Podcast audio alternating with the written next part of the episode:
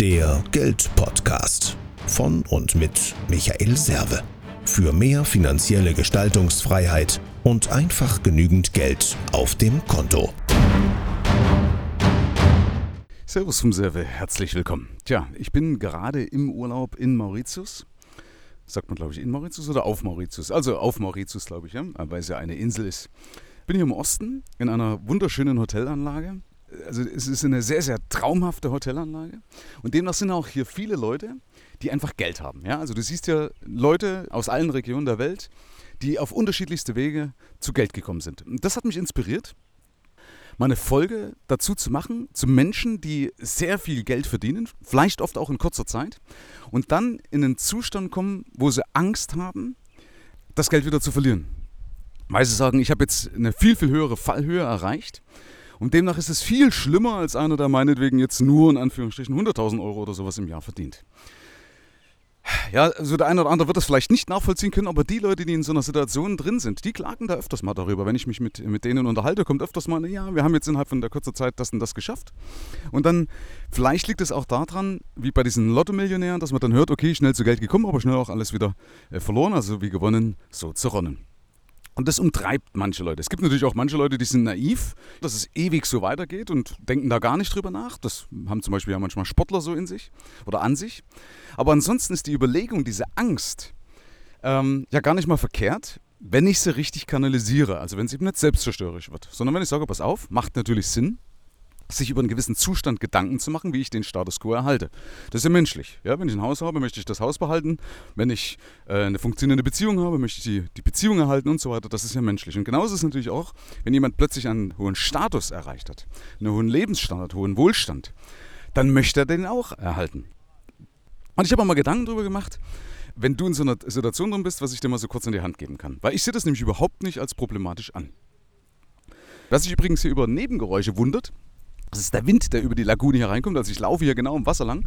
Das Wasser ist sehr ruhig. Das ist so der, der Hintergrund einer Lagune. Das heißt, da kommt, also durch das Riff kommt dann praktisch die Wellen nicht drüber, aber das Wasser. Also, wenn du äh, mental in der Lage bist, versetz dich einfach hier rein. Südseestrand, sehr schönes Wetter und die Palmenwedel wiegen sich im Wind. So, also vielleicht kann ich dich hier so ein bisschen daran teilhaben, an dieser traumhaft, äh, traumhaften Atmosphäre.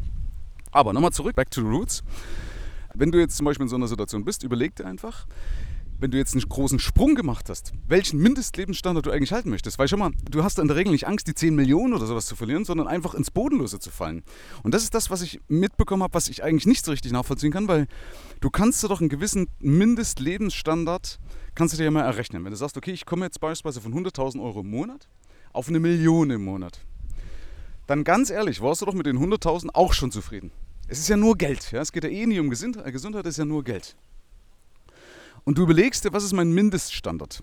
Und darum planst du. Das heißt, du gehst nach dem Spruch, hope for the best, plan for the worst, also hoffe auf das Beste und plane für das Schlimmste. Und das Schlimmste wäre ja, dass dein Einkommen wegbricht. Kann ja durchaus passieren. Krankheitsbedingt, marktbedingt, ja, zumindest kurzzeitig, dass du vielleicht nicht darauf reagieren kannst. Das heißt, damit ich darauf reagieren kann und agieren kann, brauche ich natürlich genug Cashpolster.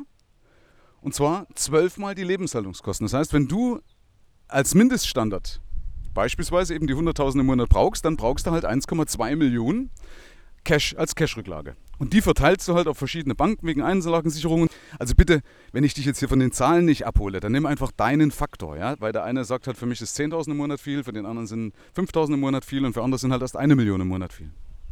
Deswegen mache ich das auch mit solchen Zahlen, bitte also nicht zu abstrakt, sondern du denkst dich einfach in die Situation rein, wo du dich siehst. Der Sinn ist nämlich überall das Gleiche. Das heißt, du hast einen hohen Standard, aber es gibt immer einen Mindeststandard, mit dem du auch zufrieden wärst, wo du sagst, okay, also damit kam ich immer zurecht und das ist das, was ich mindestens brauche. Und darüber machst du dir Gedanken. Das ist praktisch dein, sag mal, dein Sicherungsnetz, ja. Und alles, was du machst, baust du so auf, dass du sagst, dass du zumindest nie unter dieses Sicherungsnetz durchfallen kannst. Also brauchst du Cash-Polster. In meinem Jargon ist es ja das sogenannte Fuck You Money. In Höhe von zwölfmal deine Lebenshaltungskosten. Und du musst halt überlegen, mit allen, allen Sachen, die du kaufst, dass es halt möglichst Vermögenswerte sind, die du wieder zu Geld machen kannst. Und dass du damit keine Nebenkosten produzierst. Das ist ja oft das Problem, dass Leute sagen, ich habe eine traumhaft große Villa Und die kriege ich aber nicht mehr los. Und die Leute, die mir die Villa abkaufen wollen, kriegen mit, dass ich da vielleicht Geldnöte habe. Ja? Und ich hänge praktisch mit den Fixkosten drin, mit den Nebenkosten drin, was dann einfach zu hohe Verpflichtungen sind, derer ich nicht mehr habhaft werde. Das ist ja oft das Problem. Ja? Das heißt, wenn du das auf dem Schirm hast alleine, dann ist ja diese Angst gut, weil du dann ja nicht naiv rangehst, sondern sagst, okay, es könnte ja tatsächlich was passieren. Also schaffe ich mir so ein Sicherungsnetz in Form von Cashpolster, also Fuck Your Money, und in Form von Werten, die ich kaufe, wo ich immer überlege, so, was wäre im Worst Case, wie kann ich das zu Geld machen und dann lieber vielleicht einen Schnaps kleiner machen, als es dir leisten könntest. Das wäre so eine Basisempfehlung. Lieber einen Schnaps kleiner, als es dir leisten könntest. Und im wesentlichsten Punkt ist nicht der Kaufpreis, sondern sind die Nebenkosten, weil das sind Verpflichtungen, wenn deine Einnahmen wegbrechen, die laufen weiter. Der Kaufpreis interessiert dich erstmal nicht. Deswegen würde ich zum Beispiel auch da eher bar kaufen, ja, also bar bezahlen, mir ein Apartment beispielsweise bar bezahlen als dass ich das finanzieren würde, weil ich dann diese Verpflichtungen nicht mehr habe. Und damit habe ich dann von meinem aktuellen Vermögen auch was gehabt, aber reduziere damit meine Folgekosten.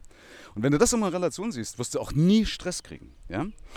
Also frag dich, welchen Lebensstandard willst du mindestens halten? Das ist dein Sicherungsnetz und alles, was du machst, richtest du genau nach diesem Ziel aus. Wenn du nicht weißt, wie das geht, kannst du dich gerne an mich wenden unter mehrvomgeld.de slash Termin und dann helfe ich dir ganz einfach, wie das zu lösen ist oder welche Sachen man beachten muss. Wenn dir das nicht zusagt, hast du immer noch als letztes Backup hier beispielsweise Mauritius, weil mit 50.000 Euro kannst du dir ein schönes Haus kaufen, zumindest aktuell, also jetzt hier Anfang oder Mitte 2019. Wenn du mehr hast, alles gut, dann bist du hier der King im Ring auf der Insel. Also von da würde auch das hier wäre eine Option.